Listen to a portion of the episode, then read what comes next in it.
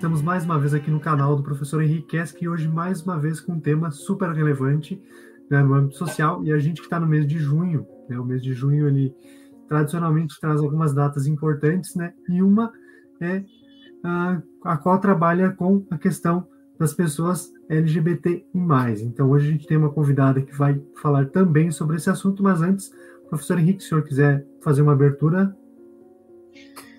Então, olá a todos e a todas. Já de pronto agradeço a Atena ter aceito o convite de participar do blog, né, da nossa do nosso programa aqui.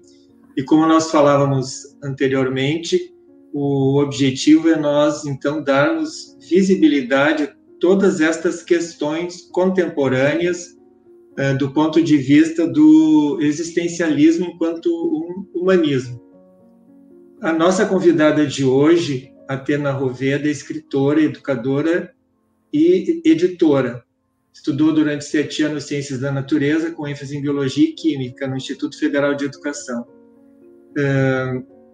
Também é licenciada em Filosofia pela Universidade Federal de Pelotas. Somos, somos colegas, Atena, que também tem mestrado e doutorado em Filosofia. Né?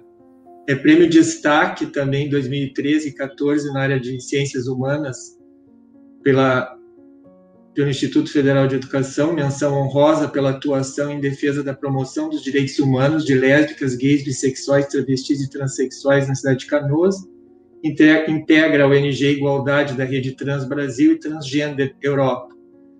Tem livros publicados também, contos trans antropológicos, Liberté, Foda, e contos trans antropofágicos. Politicamente coordena o núcleo de base de diversidade trabalhista em Porto Alegre. O nosso objetivo também, Atena, de, de trazer aqui, é justamente em função de que recentemente foram eleitas uh, mulheres trans em algumas cidades do Brasil, e essas mulheres trans, mesmo eleitas, nos próprios parlamentos, elas têm uh, sofrido agressões e, e, preconceitos dos próprios colegas uh, parlamentares.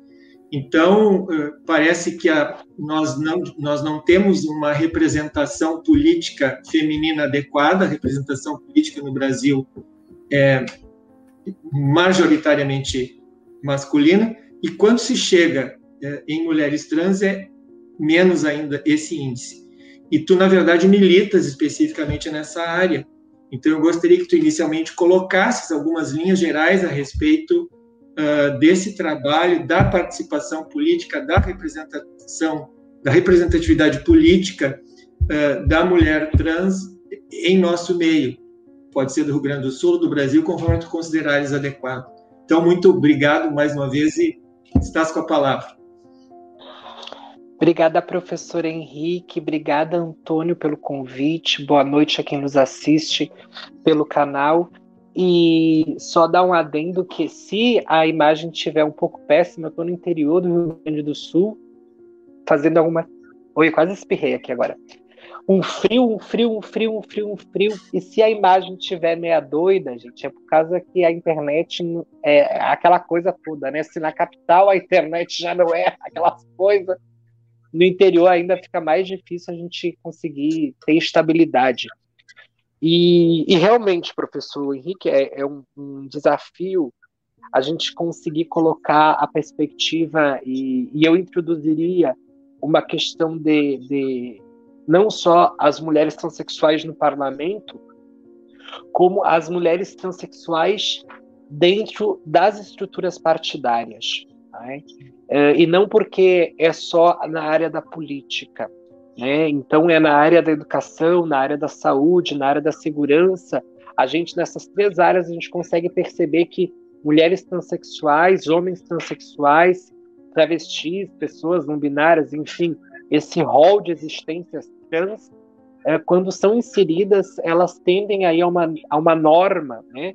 Que é a norma de parecer femininamente, parecer masculinamente, para não chamar atenção de algo que não é o normal.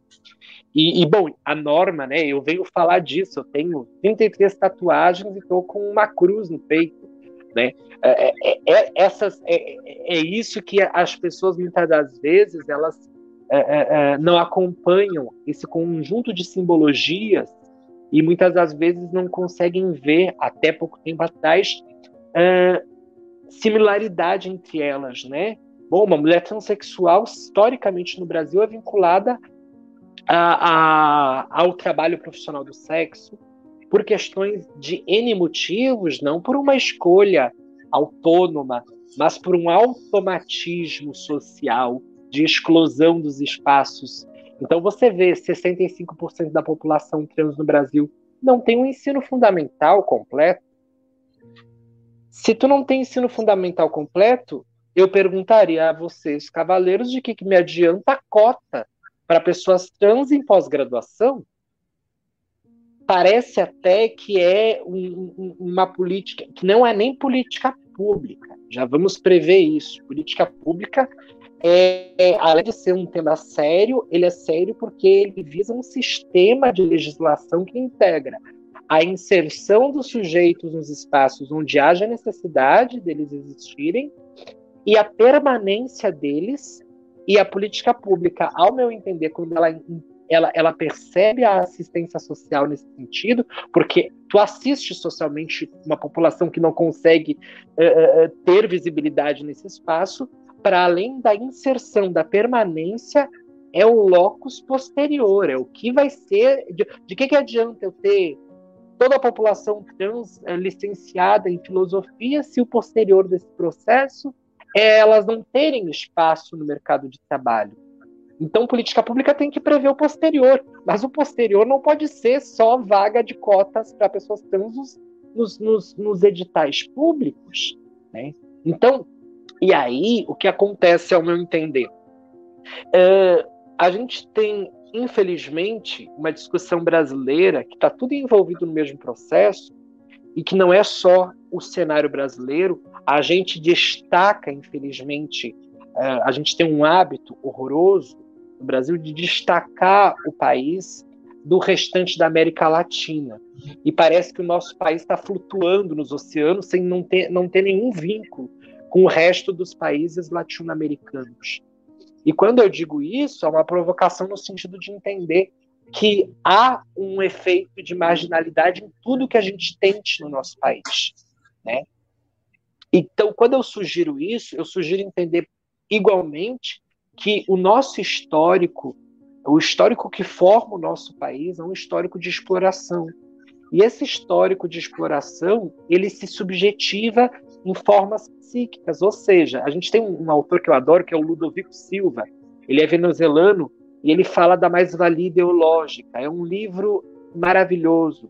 E ele vai citar, vai introduzir uma perspectiva uh, dessa estrutura psíquica formatada para sempre estar vinculada a um processo de exploração.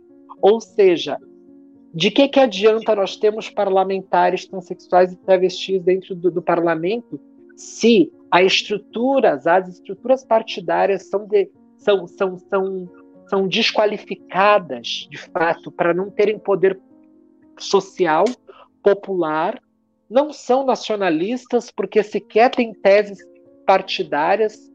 Talvez eu acredite muito, e eu não sou daquelas que distancia a discussão política partidária. Essa coisa de distanciar a discussão política partidária das nossas áreas é, é, é, é me cria aí um, um, certo, um certo receio. E, e esse certo receio me coloca, muitas das vezes, numa, numa quase que numa, numa frivolidade uh, social e existencial. Né? O nosso país sempre teve, sempre existiu discussões político-partidárias, e isso sempre, infelizmente, incidiu das academias, a USP, a UNB, a URGS, todas essas estruturas. Aí, quando a gente vai discutir sobre mulheres transexuais e travestis dentro do parlamento, é, a gente vai discutir que a sociedade como um todo e as várias pessoas que estão à frente liderando várias áreas não precisam de fato discutir mulheres transexuais e travestis, mas um paradigma psíquico de subalternidade em que não se retomou ainda o poder de fato para que uhum. cesse essa exploração. Então, por exemplo, parece bobagem é, que, que, que não haja uma resposta tão simples com mulheres transexuais e travestis no parlamento e a violência que elas passam. Quando um rapaz, um jovem negro, é questionado por um casal branco se a bicicleta é dele ou não. É um paradigma psíquico de exploração, entende? Algumas pessoas dizem: ah, daqui a 10 anos, 50 anos, será que as pessoas não vão ter mais direito? Aí eu digo, gente, a gente está há 500 anos tentando entender o que foi, o que é o processo de escravidão brasileira e como ela se torna tecnológica, não no sentido virtual, mas que a sua técnica de empreender a subalternidade existencial brasileira se desenvolve de formas tamanhas que quem nos eh, entrega comida pelo iFood são novas categorias de escravidão social, de escravidão trabalhiz, uh, trabalhizada nesse processo. Então, uh, quem que poderia, uh, professor Henrique, resolver a questão da violência de mulheres transexuais e travestis no parlamento? Os partidos políticos. E por que que eles não o fazem? De fato, porque eles são desarticulados de uma formação política em relação à população. E a população, eu, eu cito inclusive nós, nós somos povo. Nós não somos, nós não somos categoria estabelecida de poder que, que, é, que vive uma vida diferente do povo. Eu conto minhas moedas para comer e para pagar aluguel. Quem Sim. conta a moeda para comer e pagar aluguel é povo. Então, é, é, é, quanto mais a gente entenda o extremismo de discussão política e a fuga em encarar o, o, passado histórico brasileiro, que interage, integra e causa diretamente a violência parlamentar e transexuais, como integra e faz parte da violência a juventude negra brasileira, a gente não consegue resolver, de fato, essa, essa questão toda. Atena, eu queria abordar duas coisas assim também que me chamaram imediatamente a atenção. Uma delas tu já mencionaste, é, no, no nível do simbólico o, te, o crucifixo que tu ostentas no, no, peito e tu escolheste o nome Atena especificamente em função da deusa que nasce da mente de Zeus como estrategista militar perfeita para enfrentar esse mundo que tu estás enfrentando aí, essa situação toda? Como, como é que as pessoas. As, eh, eu quero abordar o ponto focal do preconceito, entende? como associar a questão do fundamentalismo religioso, né, com uma condenação explícita a essa questão? Tu sabe que o fundamentalismo religioso. É... Oi? Estamos ouvindo. Estamos ouvindo. Ah, tá. É que eu pensei, eu acho que o professor Henrique estava ali fazendo assim com a cabeça e eu achei que ele estava falando e eu que não estava escutando. Não, não, estamos ouvindo. Perdão. Estamos te ouvindo Da mesma o, o, o, eu acredito que, eu vou ser muito sincero no que eu vou lhe dizer mesmo. Eu acredito que o fundamentalismo religioso é, é uma categoria que insere-se no fundamentalismo, porque existe fundamentalismo acadêmico, existe o fundamentalismo é, é, o fundamentalismo familiar, o fundamentalismo social integrado em várias questões. Existe o fundamentalismo LGBT, professor. E dizer isso não é desqualificar a população LGBT ou a comunidade LGBT ou os movimentos sociais. Os movimentos sociais, muitos, são fundamentalistas também.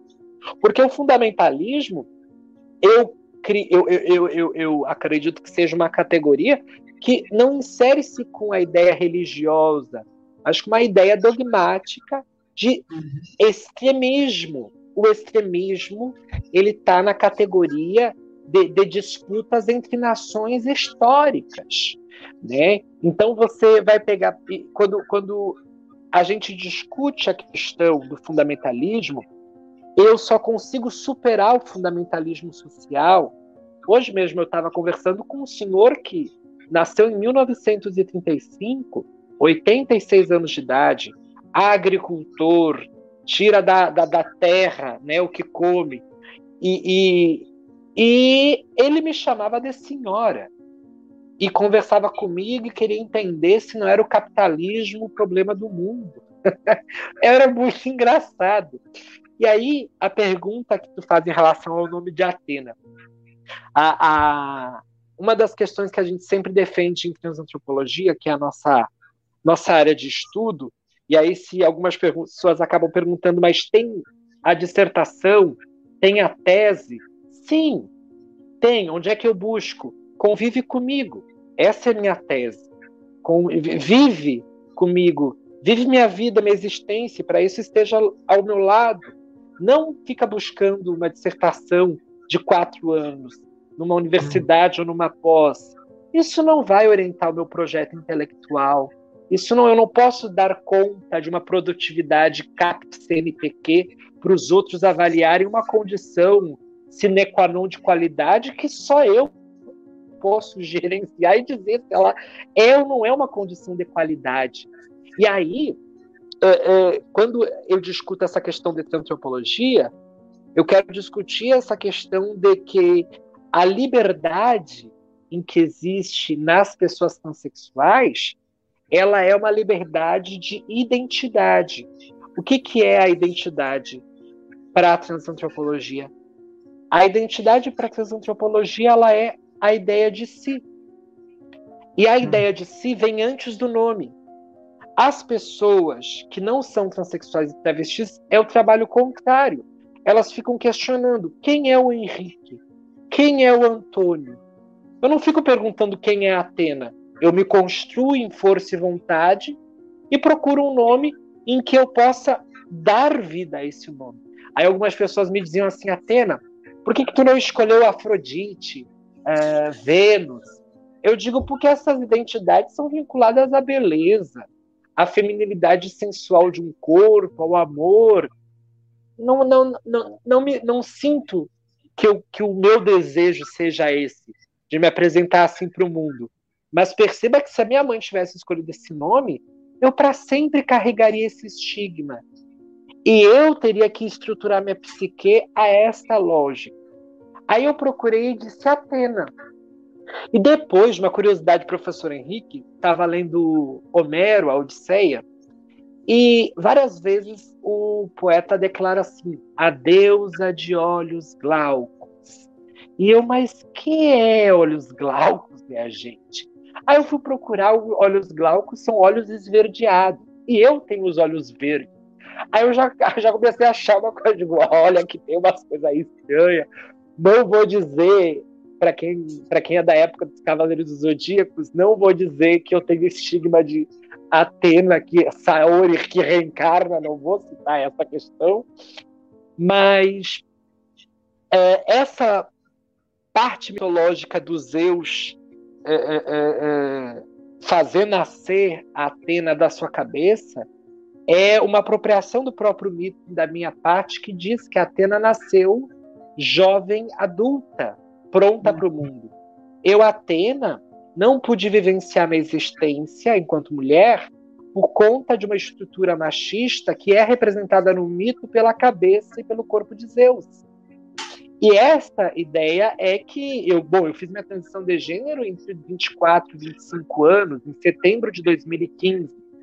E de lá para cá, todas as construções da minha existência foram construções de buscar enfrentar o mundo de forma diplomática, né? Porque eu entendo que é assim. E aí tu falas do, do, do é, tu falaste da cruz que eu citei no início.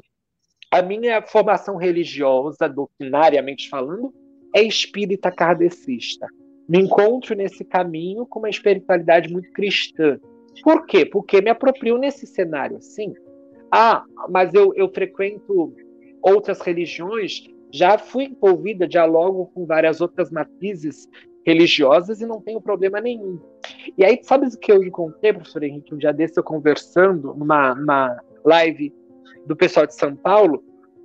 As pessoas que mais dão atestado de fé são as pessoas transexuais e travestis, porque elas acreditam numa coisa que só elas enxergam. só elas veem e elas mudam toda a trajetória física e material histórica ao seu redor em busca daquilo que o mundo inteiro diz que é ao contrário. Isto é prova de fé, sem ser religiosa, né? Então, é, é, é, é aí tu aí respondendo a tua pergunta para finalizar essa essa questão, como que eu encaro o preconceito social? Claro que tem um estigma, claro que tem um, uma, uma, uma intenção uh, do mundo de fazer uma leitura sensual, sexual, de prazer, de gozo, de prostituição, tudo envolvido numa mesma questão. E é óbvio que eu já passei por todas essas categorias, porque são categorias que, que, que parece que a, a gente tem de passar para ir se formando enquanto mulher transexual e travesti no mundo. E é no mundo, é no mundo. É, é, é, é, no mundo inteiro a gente tem cenários muito semelhantes à identidade transexual e travesti. Entretanto, no Brasil, a gente consegue ter é, consecutivos anos de estarmos em primeiro lugar no país que mais mata mulheres transexuais e travestis. E o México está em segundo lugar, com 50% menos de mortes. Então, o nosso Brasil, os Estados Unidos está em terceiro ou quarto lugar. E aí eu fico questionando, perdão, eu fico questionando uh, uh, uh, por que o Brasil passa por essa trajetória de, de, de, de tanta violência com mulheres transexuais e travestis. Vou te dizer que, por exemplo, eu de madrugada posso sair tranquilamente em qualquer local, porque a minha identidade transexual e a régua é de quem vê, é que eu sou uma prostituta, uma garota de programa. Então, há todo um. E aí, transexual e travesti na, na, na, no, no, inconsciente coletivo brasileiro, é, ela é violenta, ela é agressiva, uhum. ela é. E, e, isso junta com essas duas categorias e me constrói com uma defesa muito grande na rua que eu não tenho problema. As não, violências... não te atacam com medo. Não, e, e, e porque é que nem, por exemplo, uh, um rapaz negro uh, uh, de capuz Sim. na rua. Qualquer outra pessoa não vai interagir, vai ter problema com a polícia daqui a pouco. Mulheres transexuais, de fato, não vão ter. Tem um texto que eu escrevi, inclusive é só quem quiser encontrar os meus textos no Instagram, no meu que é Atena Roveda, vai ter um link de link, um linkzinho no perfil que tu clica lá e lá tem duas colunas, uma de política e outra de literatura. E um texto de literatura que eu escrevi uh, dizia que a, a transfobia é uma espada que tenta me matar. A transfobia é uma espada que tenta me matar. E a branquitude é um escudo que sempre me protege. Então, é, é, ao mesmo tempo em que eu encaro as águas da transfobia, eu encaro a terra firme da branquitude. E é muito bizarramente e incrivelmente absurda esta questão. E eu, e se eu for extremista, professor Henrique e, e Antônio, se eu for extremista no meu pensamento, se eu for fundamentalista social e dizer que a pauta da, a, a, racial, a pauta uh, da transexualidade, a pauta uh, de uma questão de, vinculada à minha renda, se isso não estiver envolvido numa questão só, uma questão à la brasileira, quem que quem quem quem está livre de preconceito? Levante a mão. Quem está livre de, de, de, discriminação? Levante a mão. Então, da mesma forma que nós indicarmos, é, obviamente, uma coisa é você ser condicionado a preconceitos e discriminações por N motivos, ser condicionado por todo ser ignorante pode ser condicionado a, a um erro uh, uh, por preconceito, a um erro que acaba discriminando por algum processo, mas ao mesmo tempo a gente tem um processo educativo, a gente acredita na educação, no diálogo, na comunicação, que vai depender sempre uh, de uma parcela emocional, de uma parcela psíquica do sujeito para inserir ou não esse processo educativo. Tem uma fala para encerrar essa minha pergunta, essa minha fala aí, a sua pergunta e a minha fala, uh, se é, é, é o, o, o princípio das mulas sem cabeça. Se a gente fosse cortar a cabeça de todo mundo que tivesse preconceito e discriminação, nós seríamos uma sociedade de mulas sem cabeça. Andaríamos todos e todas sem só com o pescoço cortado. E isso nos indica aí, professor Henrique, uma posição, uma postura de intensa humildade, mas também de um respeito próprio, né? Porque não é sempre que a gente quer ser pedagógica, a gente tem que tem esse processo todo. Atena, e é, quando a gente estuda filosofia, principalmente a história do pensamento ocidental, uh, nós percebemos assim uh, que existe toda uma determinação da forma de pensar enquadrada em categorias, né?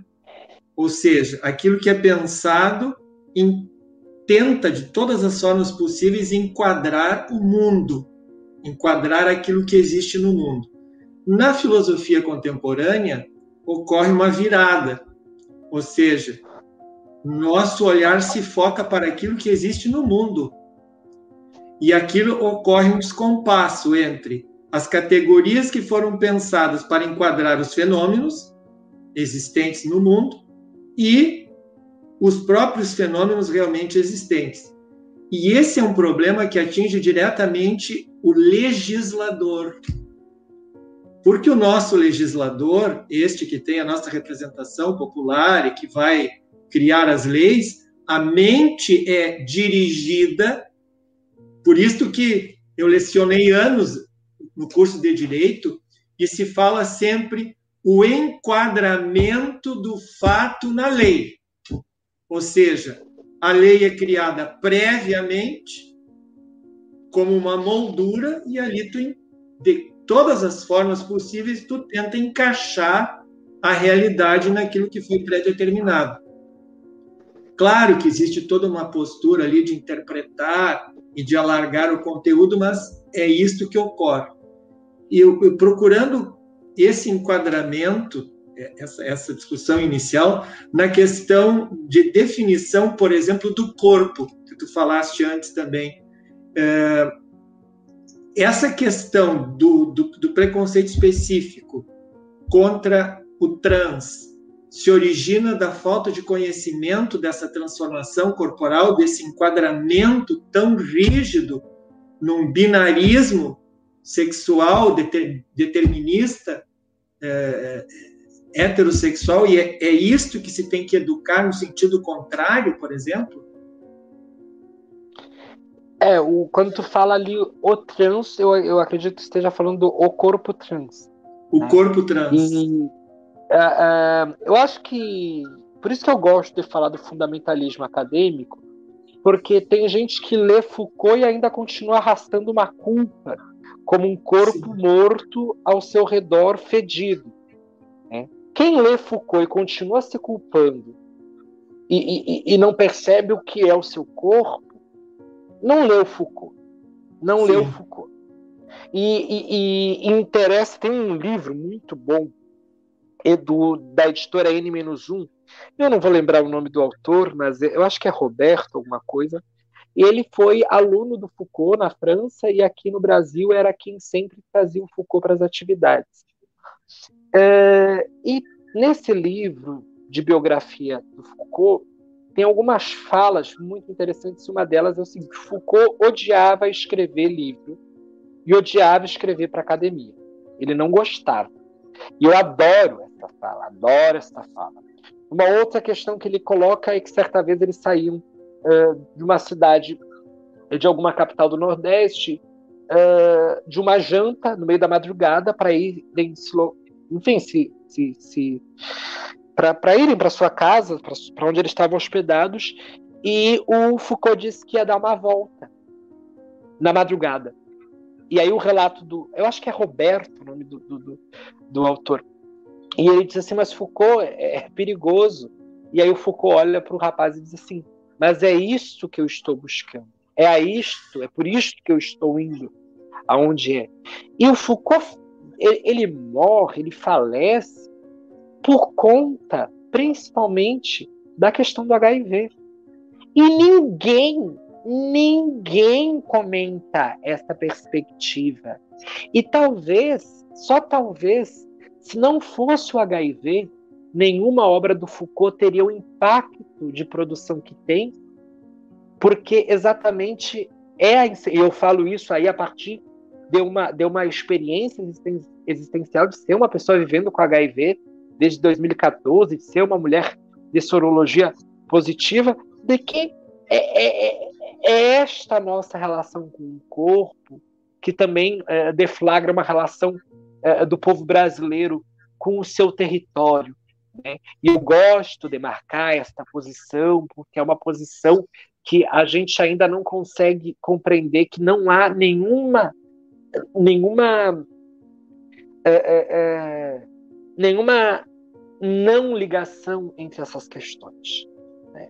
Então, é, é, eu, eu, vejo muito explicitamente que a minha relação com o meu corpo, a minha relação com a minha identidade é a minha relação com o meu conhecimento, é a minha relação com a minha experiência intelectual, que vai ser a minha relação com o mundo aqui fora, a minha relação com a, a estrutura social como um todo. Né? Então, por exemplo, vão existir mulheres transexuais que vão dizer que nunca sofreram preconceito nenhum. Vão existir pessoas uh, transgêneras que vão dizer que, que, que vivem na sociedade como pessoa cisgênera, ou seja, sem nenhum tipo de mazela social. O Franz Fanon, que é um, um, um baita intelectual, e, e, além de ser um baita intelectual, ele, ele, ele influencia muitas pessoas não desconhecem essa, essa, essa ponta forte do Franz Fanon, influencia Sartre nos seus pensamentos étnico-raciais, influencia Che Guevara, que só vai buscar os países africanos, alguns, para iniciar uma ajuda de revolução nesses países após o processo revolucionário em Cuba, por influência do Franz Fanon. Então a gente vê que é, ele indica algumas, algumas, uh, alguns passos, alguns momentos da identidade negra dentro de uma sociedade que se torna aí historicamente racista, e uma delas é o da negação, né? É o da negação de qualquer tipo de sofrimento, e que talvez isso se inclua dentro de uma, uma proposta uh, transpsíquica ou psíquica trans, ou seja lá, a brincadeira de palavras que se faça para entender um fenômeno, só que a gente envolve, como diz o Kant, a gente não está só com o fenômeno, a gente está com o nômeno no meio disso também. Nós somos esses nômenos ao redor de fenômenos e nos misturamos. A nossa Hum, uh, eu, eu, adoro, sou escritora, né, gente? Vocês perdoem, eu adoro que o Antônio não para de mexer na barba. Eu não sei o que isso significa, mas eu, eu já vou, eu já eu, fica à vontade, Antônio, para interromper quando tu quiser, viu? Mas uh, uh, a gente esquece da nossa invertebratez, invertebrater, essa nossa invertebralidade, a nossa mamiferizar, a, a nossa mamiferalização, nosso ser mamífero. Nós somos mamíferos. Nós somos seres vertebrados, nós somos animais. Animais. A nossa diversidade de etnias, a nossa diversidade cultural é idêntica à diversidade de flores que existe. É a mesma regra da natureza na sua composição múltipla. Então, a, e aí quando, aí quando eu, eu gosto de dizer isso, porque a gente se bota num palanque, a gente, independente dos fenômenos sociais, acho ótimo a coisa, a organização da sociedade, entubar água debaixo da terra, gás debaixo da terra, erguer prédio, fazer concurso público, que é coisa mais engraçada do que concurso público. Tu move a psique das pessoas para estudar uma coisa e fica no nervosismo, tu concentra uma experiência, o vestibular, a gravidez, ou seja, parece que a gente cria um teatro estruturado nesse processo. Até aí tudo bem, estamos aí vivenciando. Aqui nós estamos. O Antônio até me disse assim: Atena, é um papo bem bem, é, bem informal. Aí eu digo, Antônio, quando reúnem-se três pessoas no mundo virtual para pessoas assistirem, não há informalidade. Não tem. A gente não pode dizer tudo, a gente não pode falar tudo e ficar gravado, né, Antônio? Exatamente. É uma perspectiva muito interessante que tu trouxeste de análise, porque o desafio que a gente tem hoje de comunicação é ser natural. Né? As pessoas querem essa naturalidade e isso também é muito vendável. A gente não pode vir aqui dizer que ah, a gente é natural porque as pessoas querem. Não, porque também há uma exigência de mercado, e hoje eu estava ouvindo um podcast justamente sobre isso. Né? Por que, que os padrões de beleza eles vêm se modificando? Né?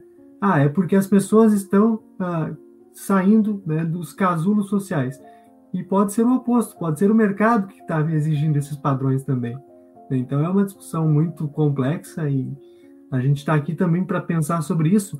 Mas eu queria te fazer ah, duas perguntas em uma, tá?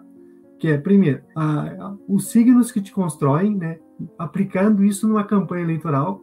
Né? Eu te conheci através do, de, de uma publicação né, no período eleitoral. Eu vi um material teu, me interessei e fui procurar para ver quem é. Ali eu comecei a te seguir, comecei a te acompanhar.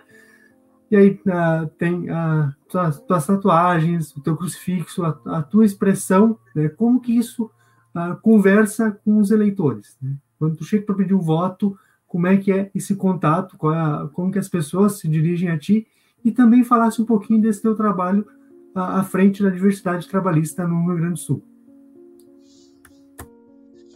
Se vocês escutarem alguns cachorros, é, é que a gente está na casa de uma ativista uh, que, que, que recolhe animais em situação de vulnerabilidade uh, social, de fato. E aí, então, é, é o fluxo aqui, né? Não, eu, eu, eu ia te perguntar a primeira coisa, né, Antônio?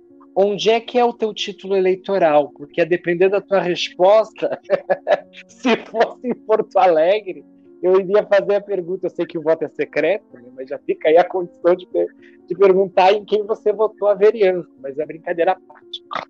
É, brin é muito brincadeira à parte. Não precisa responder, não.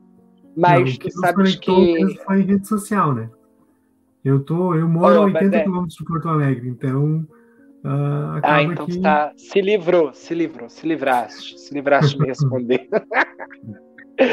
Mas é, a questão da, das eleições e, e, e, tu fez as duas perguntas numa e eu, e eu, eu vou te ser bem sincera que eu não captei muito bem é, nenhuma das duas.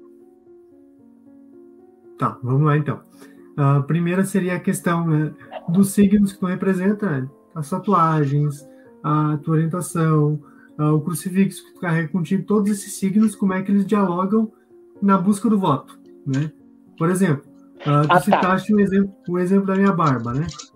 Ela já foi mais comprida, mas com pandemia e máscara a gente acaba tendo que cortar um pouco. Mas eu sinto que algumas pessoas se distanciam de mim por conta disso. Não sei se é medo ou o que, que elas sentem quando vem um cara com a barba com a minha e geralmente sem cabelo. Agora meu cabelo está um pouquinho mais longo, mas geralmente é sem cabelo também. Então é uma coisa meio estranha para algumas pessoas. E a segunda pergunta é a questão da diversidade trabalhista, o trabalho que tu faz aqui no Rio Grande do Sul, né? É, a, nessa frente. A questão da, da, da, da, Entendi agora a primeira, que a primeira ficou meio confusa, mas agora eu captei bem que é a, a questão da estratégia, né? Porque eleição e, a, e, o meio da política, o pessoal, o pessoal gosta de, de fazer a política para Cristo crucificar. Então, o político e a política, como se você não for. Todo mundo que vai começar a namorar, todo mundo que casa, passa por uma mesma teatralização. Essa coisa de ficar vendendo imagem, tentando agradar, tentando condicionar coisas. Né? O, fazer política para condicionar promessa e receber alguma coisa em relação a um fato prometido é, é o condicionamento que a gente gera em qualquer relação humana.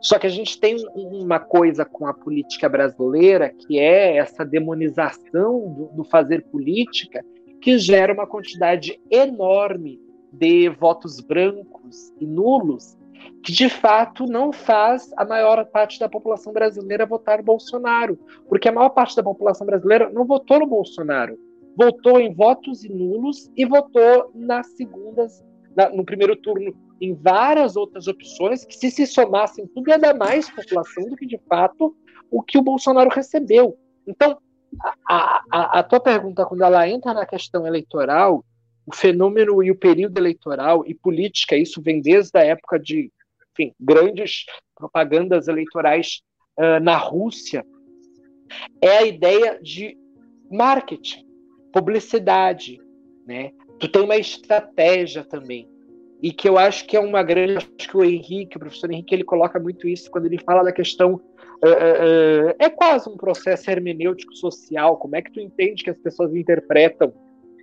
alguma coisa, não é? Não é por acaso, não é só por questão de fé é, é, que eu estou com um crucifixo, mas é também porque eu estou com um crucifixo que eu sinto alguma coisa e eu quero materializar esse sentimento.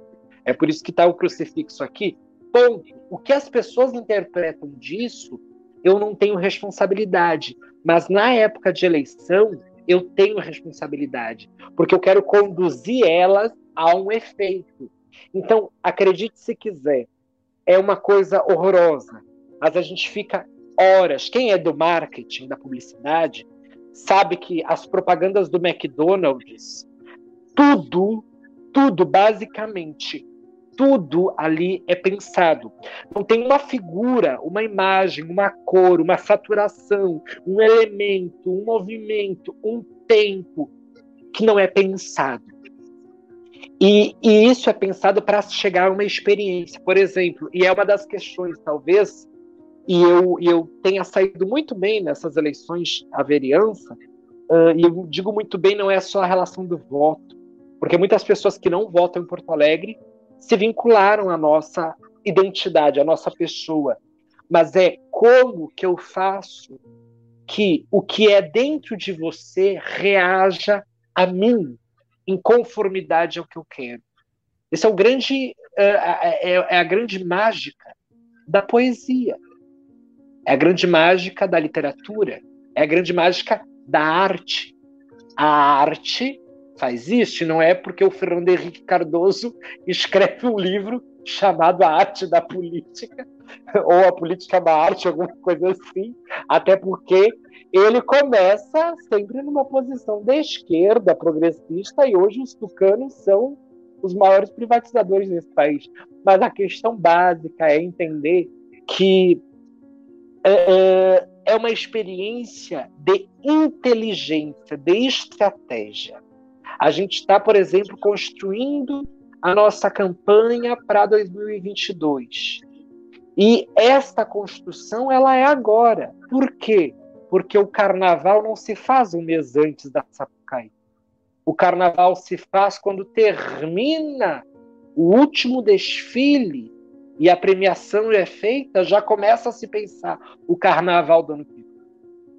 E, e, e isto talvez seja uma grande, uma grande uh, uh, uma grande experiência que talvez as pessoas, infelizmente, elas não, não, não, não queiram estar, e o passado político do nosso povo, principalmente o Rio Grande do Sul, com a época do trabalhismo, a presença do Brizola, mas até porque também não dá para dizer que não, o Olívio Dutra, que são dois políticos para mim que eu tenho referência, tanto o, o, o Brizola quanto o Olívio Dutra, é, é fazer você. É, é, eu vou dar um exemplo, posso dar um exemplo? Eu vou dar um exemplo de, de vou contar meus segredos de, de, de, de estrategista eleitoral, que é quanto mais uh, vinculada ao plano menor eleitoral, mais materializadas são as demandas de publicidade vinculadas às ideias. Ou seja, vereança, prefeitura, as propagandas todas são vinculadas a uma materialização muito mais direta. Quanto mais sobe a abordagem e a amplitude da categoria eleita, mais idealista é e, ao mesmo tempo em que o vereador e o prefeito eles se tornam um caminho para uma materialização de algo, o candidato a deputado estadual, federal, governador, presidente se torna um, um, um caminho para um ideal, um caminho para uma ideia maior que não consegue ser materializada. Até porque, por exemplo, ninguém consegue pegar o país nas mãos. A gente não consegue pegar a educação do povo nas mãos, é um fenômeno, uma experiência, é a história. Quem melhor conseguir pegar. Por que, que o Brizola tem essa, essa coisa? Poxa, 6 mil escolas construídas no interior do estado, em, em, em áreas totalmente desprovidas de tudo, de tudo. E como é que fez com professores? Bom, quem era mais qualificado ou quem tinha uh, o ensino, uh, o, o, o, quem tinha completo o ensino básico daquela região e se, se comprometia a receber um valor para ensinar, toma, vai, ensina. Vamos te qualificar, vai ter uma coordenação nessa região que vai acompanhar esse processo. Mas as crianças precisam aprender. Então, como que tu materializa de fato esse processo? E eu acho que o político, a política, o, a, o sujeito e a sujeita que trabalham com isso, trabalham principalmente o seu material maior é o tempo, é o, é o sentimento desse tempo, para que se possa materializar as coisas nos momentos mais certos. Se tem de ter uma sensibilidade enorme. Quem não tem sensibilidade disfarça. E aí é o problema porque é teatralização, ou seja, eu vou conseguir materializar isso, mostrar isso através do meu corpo, da minha presença. E é isso que as pessoas não entendem, por exemplo, que é a ideia do Bolsonaro vir sem máscara, aparecer sem... Isso reflete, impacta fortemente. Então, na nossa campanha, em 2020, para a vereança de Porto Alegre, a gente trabalhou elementos que, por exemplo, a gente não trabalhou a questão LGBT. Nós não trabalhamos em, em primeira mão ai, né, sou uma mulher transexual, sou mulher. Não, inclusive, era assim, era um, uh, mulher gaúcha, como era? Mulher gaúcha, educadora, editora, brisolista e, e, e, e trabalha, alguma coisa assim. Mas focava assim, elementos que muitas pessoas se vincularam a nós por conta, basicamente, de como nós apresentamos esse material. E como chamou a atenção, nós tivemos votos de pessoas vinculadas ao Brizola, que viram o Brizola voltar do exílio para uh, uh, o Rio Grande do Sul e depois fortemente para o Rio de Janeiro. Isso para nós conta muito, porque a identidade transexual e travesti ela é uma identidade que é política, porque toda identidade é política, mas ela não é uma identidade política que resolva a economia do, do país, que resolva os problemas de alfabetização do país. Eu tenho consciência disso. Então, por exemplo, é, quando a gente fez a propaganda, quando a campanha que tu viste também o material, nós colocamos assim a ideia: se a minha identidade LGBT não responde a todas as demandas, a gente tem que ter como princípio construir a nossa identidade política como aquela que entende isso compreende isso.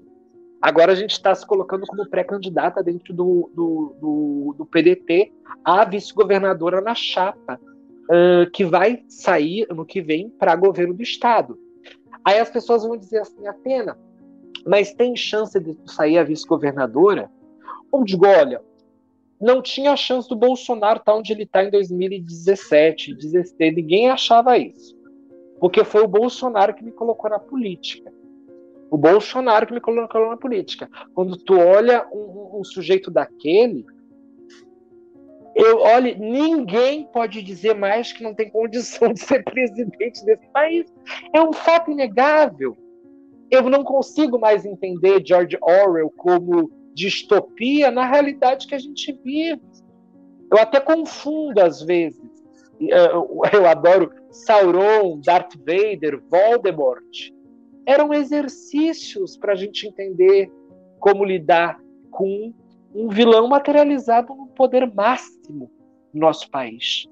Então, a nossa disputa é uma disputa de, eh, de, de, de espaço ideal, espaço mental, espaço psíquico dentro da cabeça das pessoas. Né? É construir essa ideia de que, bom, a gente está materializando uma luta. Aí acho que entra muito muitas questões que o próprio professor Henrique coloca. Mas e o preconceito? É até um processo pedagógico das pessoas entenderem que incrível seria, né, se a saída e a solução dos problemas políticos viessem na, pelas mãos de uma mulher transexual. Seria inacreditável entender isso. Seria inacreditável ver que a reorganização popular, a força popular, ela está surgindo das mãos de alguém que nunca pensou que poderia originar esta força, essa vontade de materializar politicamente de maneira tão qualificada que relembrasse os meados tempos do Brizola. E aí eu te coloco isso porque é, é, é muito, eu até às vezes fico muito emocionado, porque é a gente fazer uma luta de intensa autenticidade. Cada vez que a gente materializa esta luta, a gente se autentica nessa luta. Eu gosto de lembrar O Senhor dos Anéis, porque o livro do Tolkien é um livro excelente, escrito na Segunda Guerra. É um livro que ele mostra que a resolução inteira está fundamentada nos seres mais insignificantes da Terra-média, pelo menos vistos, que são os hobbits, nos mostrando que é, é, é, é dos detalhes e da, e da, imprevisibilidade das coisas que tudo pode acontecer, que tudo pode surgir. Então, basicamente, a nossa campanha, e eu vou dizer a vocês, eu não tenho medo nenhum de me arriscar nesse meio de dizer que a experiência é boa. Dormir no chão da escola que o Brizola fundou no centro da capital 138 dias, comendo doação, tomando banho no chuveiro que a gente colocou dentro da escola, num colchão em que o sindicato nos ajudou e colocou lá. Passei Natal, Ano Novo dentro da escola, fazendo vigília, organizando os movimentos com pai, mãe, independente de qualquer coisa. E isso nos auxiliou a colocar a situação do prédio na justiça, porque o governo do estado quer vender aquela, aquela, aquele terreno, mas ele não diz que quer vender. Como a gente já tem perspicácia e a gente sabe quando vai ser chifrada, todo mundo sabe quando vai ser chifrado em qualquer relacionamento, a gente sente, a gente sente que está acontecendo alguma coisa, então a gente já se precaver, né? E, e, e, nessa questão da escola, primeiro eles disseram que ia ser um albergue para pessoas em situação de rua com Covid. Quando é que o Estado presta atenção nisso? A gente não vai se sensibilizar. E vai fechar uma escola fundada em 1960 pelo Brizola, com a assinatura dele, um decreto maravilhoso ah, com a gente não, não vai dar, vai, tirar a gente para trouxa, para otária. E aí depois vem dizer que o prédio é insalubre. Ah, é insalubre? Só um pouquinho então. Contratamos um engenheiro. no meio da ocupação, contratamos um engenheiro e dizemos e, e publicizamos. Ó, contratamos engenheiro. Eles vão dizer se é insalubre ou não. Já mudaram a narrativa. Não, a gente vai fazer, vai mudar, vai, o setor de arquivo da SEDUC vai ir para o colégio. Nós precisamos de mais espaço. Mas, ora, pois, está registrado no Ministério Público no documento que vocês responderam está aqui na minha mão, de que era insalubre, como que vai ser agora arquivo morto da SEDUC? E aí, uh, uh, a única coisa que nos deu vantagem nesse processo é que eles tiveram que afirmar que é um arquivo, tiveram que. É muito engraçado, porque eles colocaram um monte de arquivo lá dentro. Eles tiveram que improvisar as coisas. Porque é um governo que não sabe administrar o que é público. E o que é público, como dizia o Olívio Dutra, não é de um nem de outro, é de todos, é de todas. Deve ser muito bem gerenciado. E não é quebrando o cadeado da escola e retirando tudo à força, sem falar com ninguém, como eles fizeram em 3 de setembro de 2020, e fez a gente, dia 4 de setembro de 2020, ocupar a escola. Então, é, é, é, é, e a gente perceba que o, o, Antônio, o Antônio deve ter seguido melhor, a, a, mais proximamente a nossa campanha, a gente fez a campanha dentro da escola. A campanha vereança eu fiz uh, uh, segurando junto com o pai e mãe uma ocupação. Isso em setembro, outubro, não, foi novembro a, a, a, eleição? Em novembro. Aí você imagina, Antônio, que em novembro, terminada, a gente continuou, porque teve o segundo turno e tivemos que mobilizar apoio para Manuela. Porque senão, obviamente, as mentalidades direitosas e fantasiosas do PDT de Porto Alegre iriam dar voto de neutralidade para eles poderem apoiar o Melo, como eles fizeram. E a gente prendeu, prendeu o rabo das lagartixas que queria fugir. Eu digo, não, agora vocês vão ter que ficar. E aí agora eles estão embrenhados de novo, negociando isso e aquilo, patati patatá. Mas a gente não pode ter medo de dizer o que sente e de dizer o que se passa na nossa mente, porque isso é mentira. A gente tem que ser explícito e explícita sempre com essa verdade que existe em nós, que é tipo diamante. Eu posso entregar nas mãos do professor Henrique, como eu posso jogar na cara do professor Henrique esse diamante. E é isso que a gente está fazendo. E contra uma verdade entregue nas mãos, quem é que se revolta? Ninguém. E aí, Quanto, só, só informando, a gente teve. Aconteceu alguma coisa? Não? Não, não. Ótimo. Pode falar. Ah, tá. A gente teve 876 votos, sem fazer panfletagem na rua. 876. Uh, e, e a gente ficou dentro do PDT, a gente ficou em nono lugar de 56 candidaturas. Em Porto Alegre, a gente ficou, é, tiveram quase 900 candidatos e candidatas. A gente ficou quase 900. A gente ficou na posição 150. Vocês acham que eu não estou feliz? Faceira. Sabe quanto, quanto de dinheiro nós tínhamos para dar conta de tudo? Nós não chegamos a fechar 10 mil reais nós não tínhamos nem 10 mil reais, nós tínhamos uns 7, 8 e mais um, um dinheiro aqui e ali que era para isso, para aquilo, na rapidez da coisa. E aí eu digo, e aí tem gente que gastou 50 mil reais e fez 700 votos. 50 mil, minha gente, eu com 50 mil reais botava a Sapucaí inteira a funcionar e aí, de, aí é, é, né, gente? A coisa é, eu vou deixar vocês é, a, a fazerem as intervenções aí, senão eu fico falando animar. Eu me animo. Eu me animo falando dessas coisas.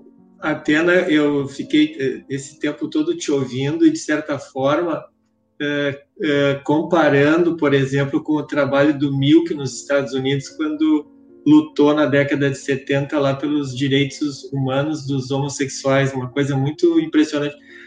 Essa tua predisposição de ir ao encontro de e de falar isto, mesmo com aqueles que, a princípio, por N razões, vão divergir né, da tua forma uh, de pensar e, e da tua maneira de ser. E eu queria também, eu trabalhei muito tempo com os meus alunos na faculdade de Direito, com direitos que a população LGBT adquiriu via judicial, não pela via uh, legislativa, porque o parlamento brasileiro se mostra extremamente mais conservador uh, que o poder judiciário. E a última dessas questões foi a colocação, o, enquadramento ah, junto com a lei do racismo, do, de crime da homofobia. Então, é claro que é, não é, nós sabemos que não é a, esse enquadramento legal que vai mudar a situação na sociedade, mas pelo menos parece ser um marco importante é, nessa luta de equiparação de direitos, ainda que efetivamente pela via judicial e não propriamente pela uh, via legal. E outra coisa que me chamou a atenção também na, na, tua fala é em relação à questão do trabalho mesmo. dizer, como agir para que a mulher trans, ou, ou de uma maneira geral a população LGBT+, uh, tenha este, esse desdobramento também na questão do trabalho. Como lutar por, digamos assim, que caminho se, se poderia seguir nesse sentido? A primeira pergunta. É... Pode repetir elas, por favor? Não, se tu consideras importante estas conquistas eh, judiciais de tá, direitos? Tá, sim, é, como essa, marco essa, regulatório. Essa... Sim, sim, com certeza. É, eu acho que é, eu acho que é um marco histórico, né? porque fica para a história, porque de fato num Brasil em que a nossa polícia ela é militarizada, em que Sim. na favela se regula de uma forma e, e, e, e, nas áreas de privilégio, né, não se regula da mesma maneira. Esse marco ele não é histórico, né? Então assim você tem uh, você tem sabes que eu, eu tenho umas, umas, umas discussões eu chamo muito de burguesia existencial, né? O nosso judiciário ele é extremamente burguês nesse processo existencial, né? E, e, e quando eu penso isso, eu, eu, acho que a tua segunda questão, a segunda proposição, ela, ela vai me entender muito mais que os nossos movimentos sociais eles têm que estar vinculados sim à questão uh, uh, do STF, à questão de marcos regulatórios legais ao longo dos tempos ou contextos específicos que uh, determinadas áreas jurídicas mais locais não querem dar conta daquilo que Sim. deva dar conta, aí sobe para o STF. Eu acho que isso é tudo excelente, tem de existir, mas os nossos movimentos sociais eles deviam estar inseridos nos espaços onde tem gurizada.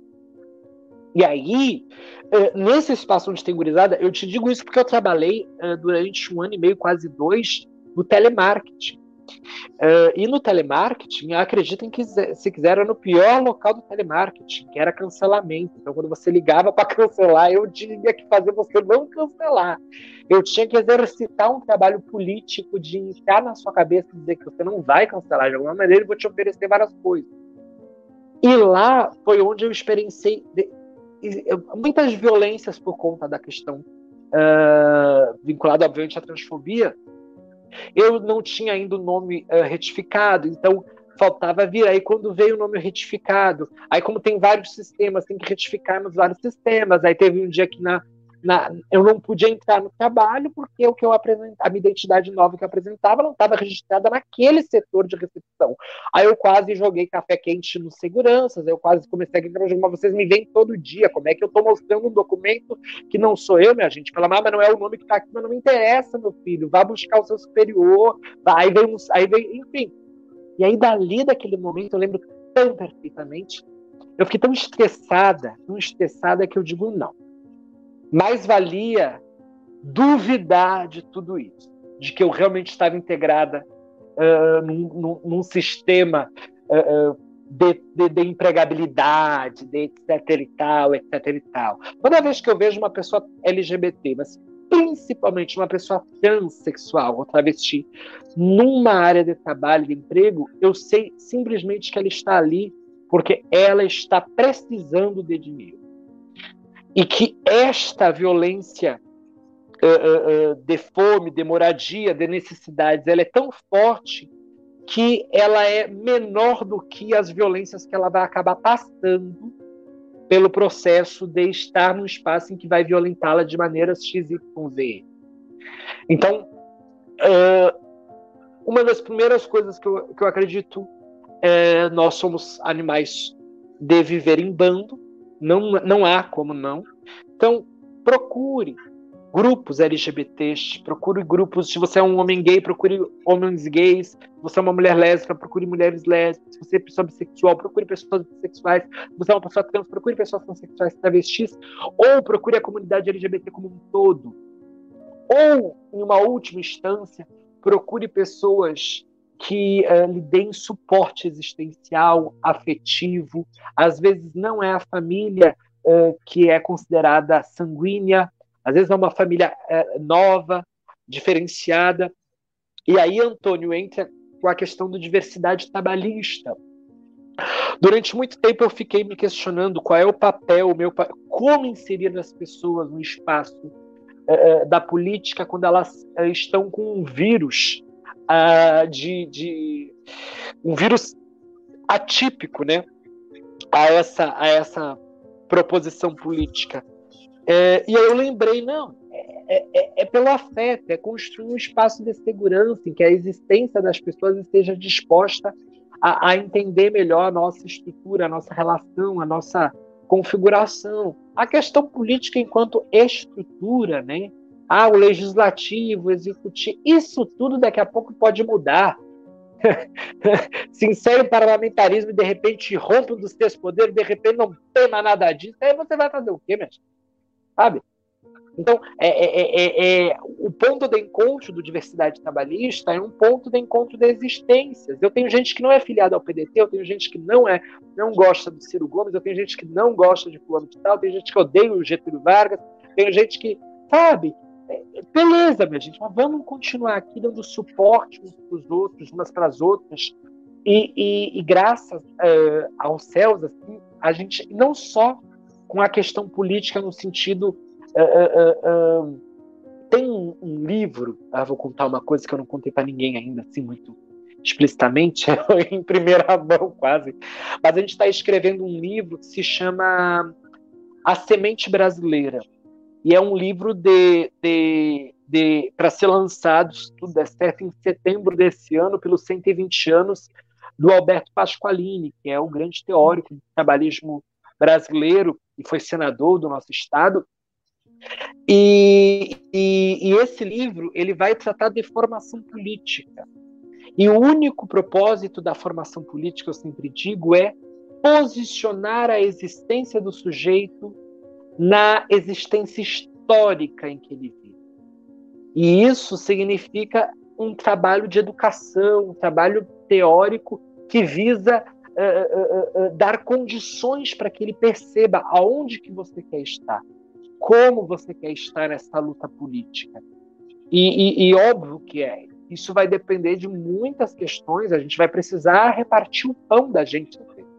Principalmente agora, nessa pandemia, a gente não consegue viver saudavelmente se a gente não estiver repartindo as nossas condições básicas, as nossas necessidades básicas. É, todo livro que eu tenho vendido, a gente lançou agora o Contos Antropofágicos, que são 12 contos que nos lança aí na literatura fantástica, mas que sempre tem um, um, um, e é maravilhoso porque são, são, são contos que eu viajo na maionese e a maionese é muito boa, sabe? É uma boa de uma maionese. É aqueles local que tu vai e sempre pede um potinho de maionese caseira, que ele só ali tem aquela maionese caseira, sabe? Geralmente é um real a mais. E vem um potinho, aquilo se lambuza, porque é esta maionese que eu quero que as pessoas provem. E, e, e tem três contos nesse livro, se chama Inferno, Purgatório e Paraíso, que eu traduzo a experiência dantesca do italiano, Dante Alighieri com a Divina Comédia, como se fosse uma pessoa trans passando por esse processo. A psique da pessoa trans em três fases: inferno, purgatório e paraíso. Outro momento a gente coloca uh, uh, a Medusa frente a Perseu né, e reconta um pouco esse conto de que a Medusa perde a cabeça por conta do Perseu. Existem outras questões que a gente coloca uh, em alguns estudos transantropológicos, que é um que chama Transmitos, que vem a, a, a, referenciar a existência das mulheres. Essa o, o, professor Henrique vai gostar. É bem a cara do professor Henrique, adoro essas coisas. É, é posicionar é, a experiência das mulheres transexuais travestis no Brasil com as de figuras mitológicas, como a Medusa, a Arpia e a Esfinge, que eram uh, identidades mitológicas que tinham parte do corpo de mulheres, mas eram vistas pela sociedade grega como monstros, eram mortas por heróis gregos e muitas vezes alguns relatos demonstram uh, relações sexuais entre esses heróis e essas entidades. E isso nos reposiciona numa numa, numa meta-história brasileira em que mulheres transexuais e travestis são vistas com corpo, corpos com partes de de uma feminilidade própria, mas socialmente vistas como mulheres, são mortas por heróis jovens brasileiros, pela juventude branca, eh, burguesa etc. E, tal, e muitas das vezes eh, eh, são pagas para estarem em atos sexuais e depois mortas, como teve um caso no, no, centro do país em que o cara cortou, depois de uma relação sexual, abriu com um, um pedaço de vidro o, o, o coração, abriu com um pedaço de vidro a área do coração arrancou, tirou. O homem simplesmente, o jovem simplesmente arrancou o coração da menina trans e colocou uma figura, uma imagem de Nossa Senhora no lugar. Isto tem a ver com preconceito? Isso tem a ver com um problema uh, psiquiátrico, com um problema psicológico, com um problema psicossocial, que deriva, assim, de um mau caratismo, que deriva, assim, de um, de um sistema de educação falido, porque esse jovem já esteve na escola. Eu, eu gosto muito de dizer, professor Henrique, que é, é, eu boto, aí eu boto sempre essa questão. Todo bolsonarista passou por um ensino de educação básica. E as nossas escolas estão precisando urgentemente repensar as suas estratégias, tudo, tudo, tudo, tudo, do currículo à estrutura formal. Olha só, isso quem fala é Viviane Mosé, ou Mosé, e não eu. Mas eu também vou dizer, porque também já trabalhei em escola pública do Estado, e, e, e inclusive sexto ano. eu sempre digo assim, meu professor Henrique, não existe doutorado que se sustenta em uma turma de sexto ano, antiga quinta série. não existe doutorado para preparar ninguém para isso, não. Porque sexto ano, quinta série, para quem não sabe, é a transição do ensino fundamental para o início né, dessa experiência é, é, do ensino médio, da quinta série até a oitava série, atualmente sexto ano até o nono ano, é onde o jovem está se descobrindo. Aí você vai meter ele, cara, assentar numa. Porque não é não ir para a escola, tem que ir para a escola, mas a escola tem que ser um espaço de um relacionamento que, poxa vida, faça o sujeito ver o mundo, conhecer o mundo, as suas contradições. E isso não é, isso não é mágica freiriana. Isso não é mágica de Paulo Freire. É, é, é, é, é como eu a Viviane Mosé coloca o quê? Os centros tecnológicos, os hospitais, em alguma parte as prisões, os templos religiosos, os laboratórios, todos esses mudaram ao longo dos séculos, e o que a gente tem hoje, século 22, esses locais são diferentes do século 14 e 15. As escolas, elas estão na mesma estrutura. Sim. Na mesma estrutura. Na mesma. Nós não mudamos. A, a, a LDB, a LDB, Leis Diretrizes Básicas da Educação, ela não define nem que as turmas têm que ser separadas por idade. Quem faz isso somos nós.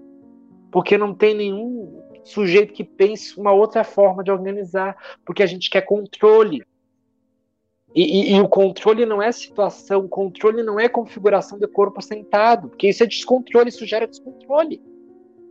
Isso gera corpo sentado em fileira, o professor com todo um espaço ali na frente, como se ele soubesse mais do que esses estudantes. Sabe nada, sabe nada, sabe nada, porque, afinal das contas, ninguém ensina na graduação paciência, ninguém ensina na graduação escuta, ninguém ensina na graduação é, é, é, como, como propor para o sujeito eliminar o próprio sofrimento. A gente não tem isso na graduação. Todo mundo que passa na graduação, termina a graduação, tem que repetir os temas em casa e estudar para preparar a aula, que nem uns endoidecidos. Ficar re, revisando conteúdo, ficar revisando conteúdo é, é, quando termina. O que, que tu lembra da graduação? Não lembra dos professores, das experiências de campo, alguma coisinha, mas de conteúdo. E eu vou dizer muito sinceramente, eu fiz cálculo 1 e cálculo 2. Derivada, integral, equações diferenciais. Passei, passei com C, passei com B, mas passei. E, e, e tu me pergunta se eu lembro. Lembro do conceito muito, mas se tu me botar aqui na frente, eu não vou saber necas de titibiricas disso tudo. Então, claro, né, isso tem a ver com um efeito muito vestibular, muito Enem. Né, tem que fazer prova.